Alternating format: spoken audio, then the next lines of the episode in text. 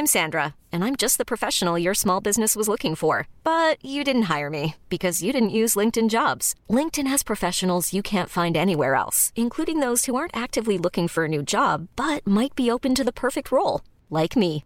In a given month, over 70% of LinkedIn users don't visit other leading job sites. So if you're not looking on LinkedIn, you'll miss out on great candidates like Sandra. Start hiring professionals like a professional. Post your free job on linkedin.com/achieve today. Swear.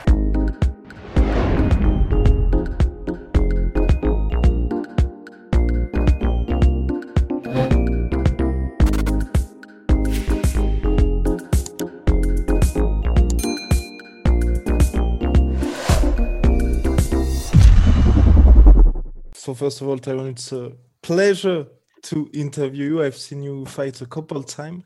Last time was in Vegas.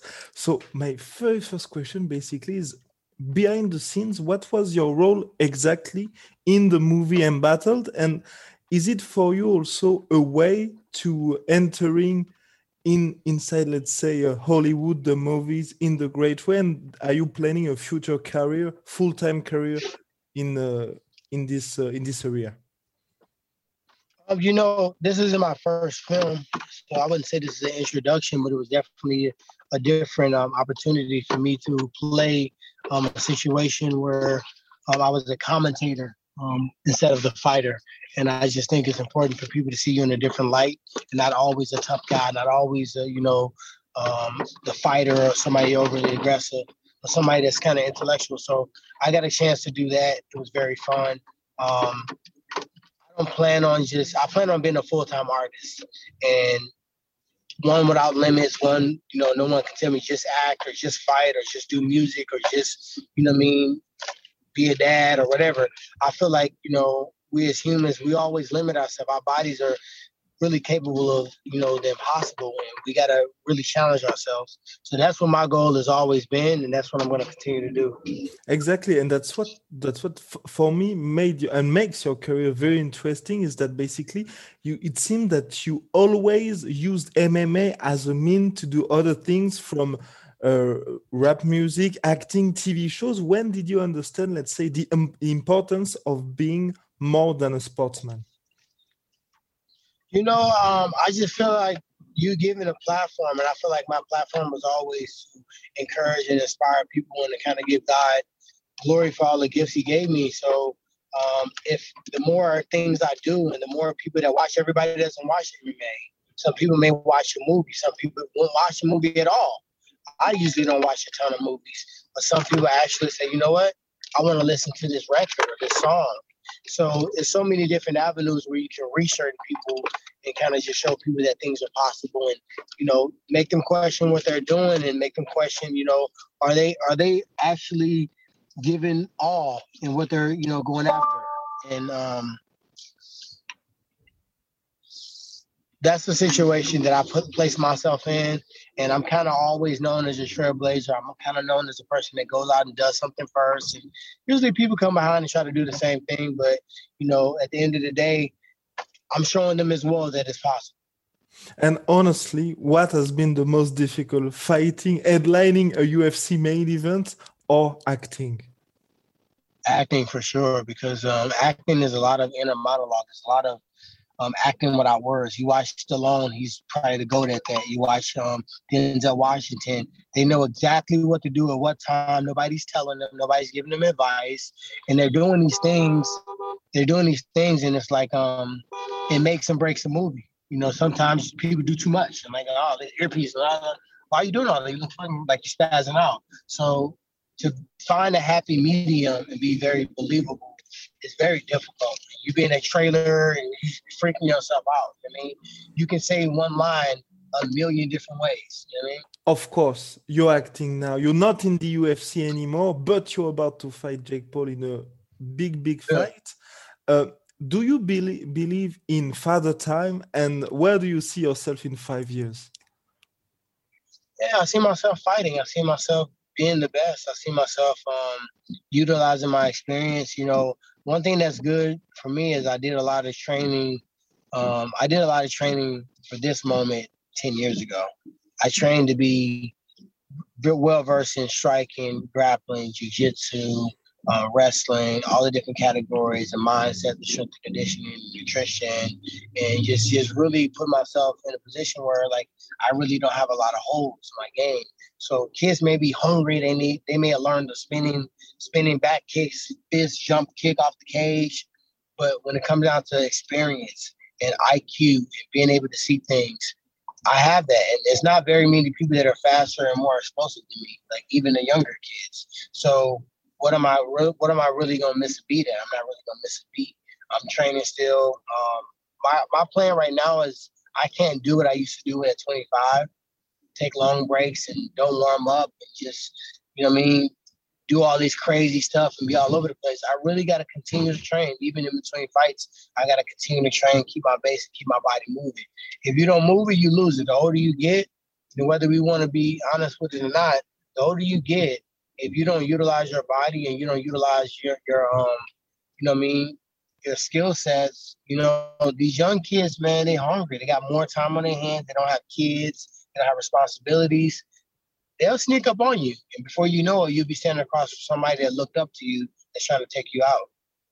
And would you say that this fight, this upcoming fight, is basically kind of the most dangerous or one of the most dangerous in your career? And that's what's surprising to me because at 39 years of age, you are having a, a huge challenge in front of you. Do I? I think I think so. I think so. I mean, he's a full time boxer. I, I, don't I don't know where you got the information from. I, I, feel like if you look back and see who I fought, this would it would disrespect my opponents to even make that sentence like that.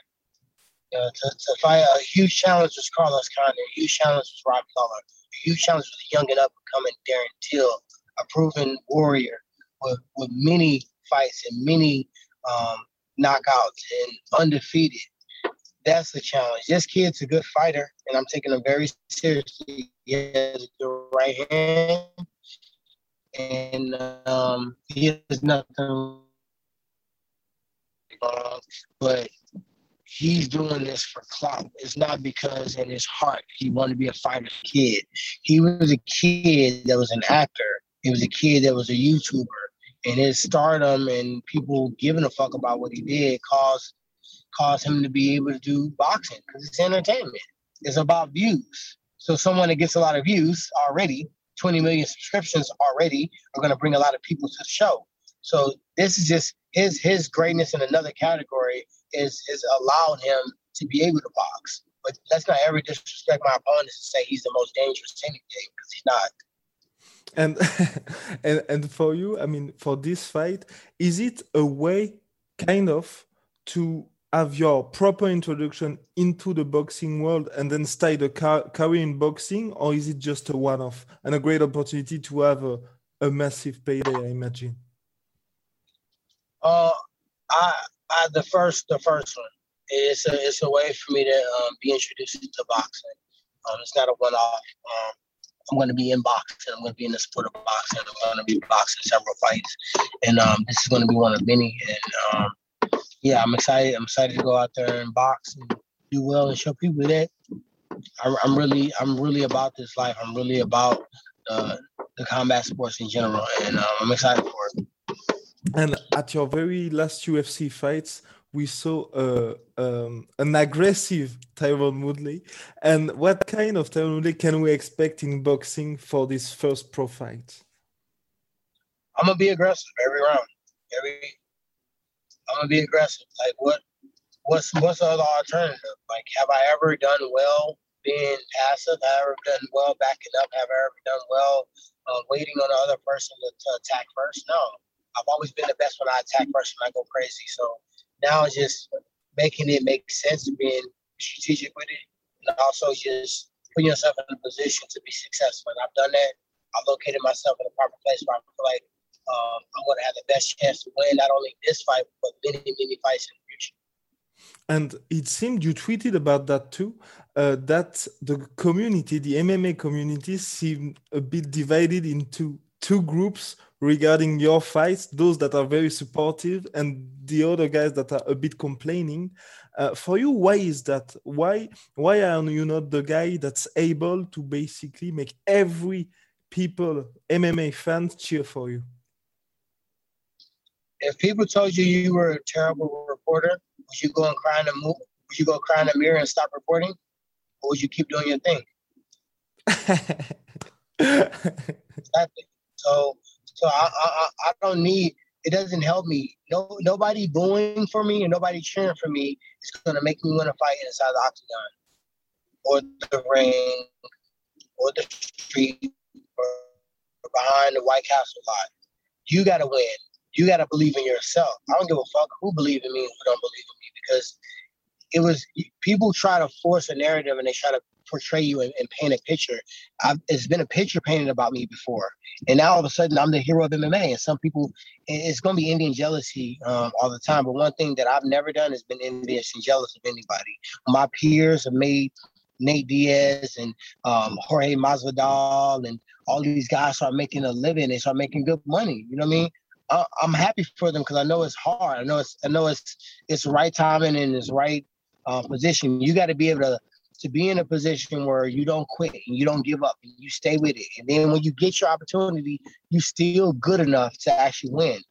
And if someone does that and they actually make that money, I'm I'm excited for them because what God has for me is for me, and what He has for them is for them. They can't take they can't take what I got. This fight, nobody, no other UFC fighter is gonna get a dime for my fight. Mm. So why are they so concerned about it? And I'm not concerned about their fight because I'm not gonna get a dime for their fight.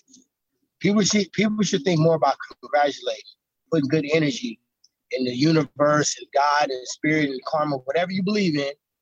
Why are you gonna hate on somebody else? Me trying to like hate on you, it doesn't make me look better, and it doesn't help me get more opportunities. People start congratulating and start being happy for other people genuinely. You know what I mean? It's, it's way it's way better on your body to just be happy for somebody genuinely than it is to like sit there and want to hate on them. Exactly. And do, would you say that over your career in Strike Strikeforce, UFC, of course, would you do, do you have um, how would you judge your your career? Would you say that you have surpassed your expectations from the beginning, from the young Tyron that started MMA? No, I mean, I would say that the reason why I'm still fighting is because what, what I feel God showed me is um, greatness. He showed me being the best and um, I haven't reached that point yet. It, it, my body's not telling me it's time to stop. Um, my, my support circle's not telling me it's time to stop.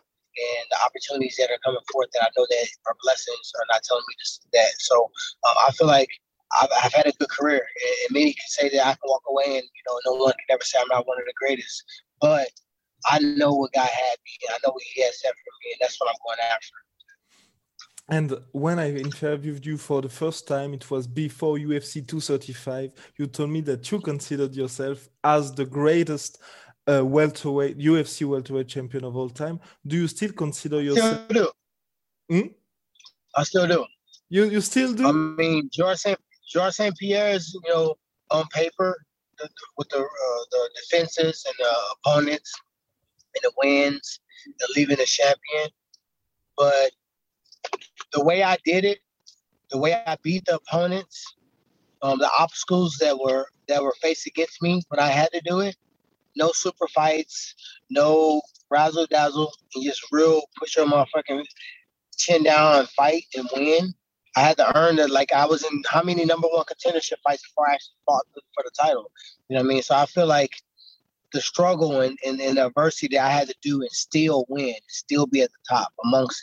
All the all the all the perspectives that was painted about me still win and still focus and still go through. I feel like that that makes it. If, if I feel like if certain champions had my route, they wouldn't have handled it the way I did. Mm, that, that so I my, think I'm the greatest. You're the greatest, and that will be my very last question, Tyron. What has been your favorite memory inside the octagon? I think it's Darren Till when I got my black belt by Din Thomas. Mm. Um, he left during the fight week. Didn't even tell me. It was kind of strange. He was like, oh, "I'll be right back. I'm going. I'm flying out during fight week." So I didn't. I don't ever question him. He left. He went to go get the blessing of Ricardo Liborio. Um, that's the guy that actually started really with me, and he was the one that was going to promote me to black belt. And he went there. He got his blessing. They sat and talked about it. He got a, um, you know, he got the belt. He flew back in. He had the belt in his leg. He had it in his leg in his um UFC fight kit. And I went out there and I, I beat I beat Darren Till like a drum. And for me to finish it with a submission, I hadn't had a submission in I don't know how long. And for me to finish that fight by submission, and walk in there and give me award me my black belt after being a brown belt for like six, seven years, um, was one of the, the dopest moments. And it should tell you how much of a martial artist I am. Like I never felt that way when I got a UFC belt. I, I got the UFC belt. Look at the picture. Look at the video. I got the belt, and I was like, "Oh shit, the fight over." Uh, I just put the belt on. It was like, it was no like, "Oh Lord," there was no shouting, "Hallelujah." It was, it was literally okay. Now what's next? But when he came in, you see my content, you see everything change, shift, and I feel like um, that was probably my if I could if I could say that's the moment I would have walked away at, that would have been the greatest moment like for me as a fighter. Perfect. Thank you so much, Tyron, and uh, thank you for the opportunity. Good luck on your upcoming fight, and yeah, thanks. I thank you. You be blessed, my man. All right.